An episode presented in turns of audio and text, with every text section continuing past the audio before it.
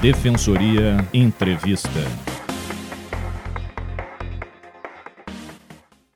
Visando a dar andamento para demandas do Juizado Especial Civil, que estão paradas em Porto Alegre por causa da pandemia da Covid-19, a Defensoria Pública do Rio Grande do Sul iniciou uma força-tarefa desde a última segunda-feira. Quatro agentes foram designados para ajuizar exclusivamente as ações junto aos juizados da capital. Para saber mais sobre o assunto, vamos conversar agora com a coordenadora da Força-Tarefa, a Defensora Pública Cristine Balbinotti. Doutora, primeiramente, por que a Defensoria Pública decidiu então iniciar essa força-tarefa? Desde março deste ano, a distribuição das causas não urgentes e as audiências que ocorriam nos juizados especiais cíveis ficaram suspensas. Agora, pouco a pouco, o Poder Judiciário está retomando a realização das audiências de conciliação.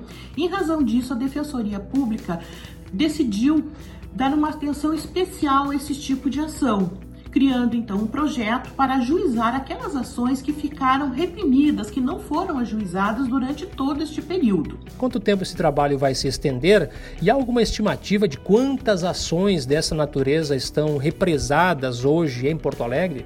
Não temos ainda o um número exato de quantas ações ficaram sem ser distribuídas durante este período, mas a gente sabe que foi um número bastante elevado.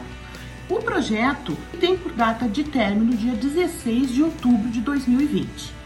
Quem pode ingressar com as ações nas chamadas pequenas causas e como deve ser realizado esse procedimento? Qualquer cidadão pode ingressar com uma ação perante os juizados especiais cíveis, conhecidos como as pequenas causas, sem assistência de um advogado, se o valor da causa não extrapolar 20 salários mínimos. E se o valor da causa chegar até o valor de 40 salários mínimos, precisará necessariamente da assistência de advogado ou defensor público. A Defensoria Pública atende a população economicamente hipossuficiente, ou seja, aquela cuja renda familiar não extrapole três salários mínimos. De acordo com o nosso projeto, basta o cidadão enviar um e-mail para ajuizamentojec.rs.def.br que nós analisaremos o caso e, se necessário, ingressaremos com ação no, perante os juizados especiais de Porto Alegre.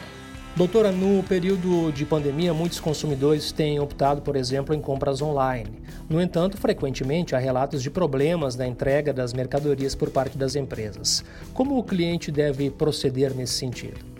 O primeiro cuidado é o cuidado antes da compra. Verificar na própria internet se existem muitas reclamações contra essas empresas, se essas empresas elas respondem às reclamações e atendem às legítimas expectativas dos consumidores. Cuidados durante a compra. Guarde a nota fiscal, guarde todos os e-mails trocados com a empresa ou qualquer tipo de comunicação com a empresa, WhatsApps trocados e em comprando, guarde toda a documentação relativa a essa compra. Uma boa dica é tirar uma foto dos documentos, porque às vezes a gente acaba perdendo esses documentos, não guardando a nota fiscal. Se o problema acontecer, apesar de todos esses cuidados, a primeira dica é: entre em contato com o fornecedor, tente resolver o problema administrativamente. Precisamos cultivar a cultura da transparência, da boa-fé, da conciliação. Estamos vivendo um momento muito especial da nossa realidade. Todos estão tendo problemas, os, os, os fornecedores estão com problema, os correios têm problemas para entrega. Então, uh, verificar o código de rastreamento, isso é muito importante, exigir sempre só comprar de quem fornece o código de rastreamento, mas se for inevitável, se ingressa então com uma reclamação perante os juizados especiais cíveis ou perante o PROCON da sua cidade. Um dos desafios da defensoria será garantir, obviamente, a inclusão digital dos assistidos, né, que precisarão ter acesso à internet para participar de audiências e demais atos do processo. Como a instituição está conciliando isso? Neste momento, as audiências estão sendo feitas, em sua grande maioria, de forma virtual. E o assistido da defensoria tem que ter o conhecimento de que tudo vai andar muito mais rápido, o processo vai ser muito mais célere se ele se integrar nessa questão da virtualização das audiências. A defensoria está orientando os assistidos como utilizar o aplicativo para as audiências.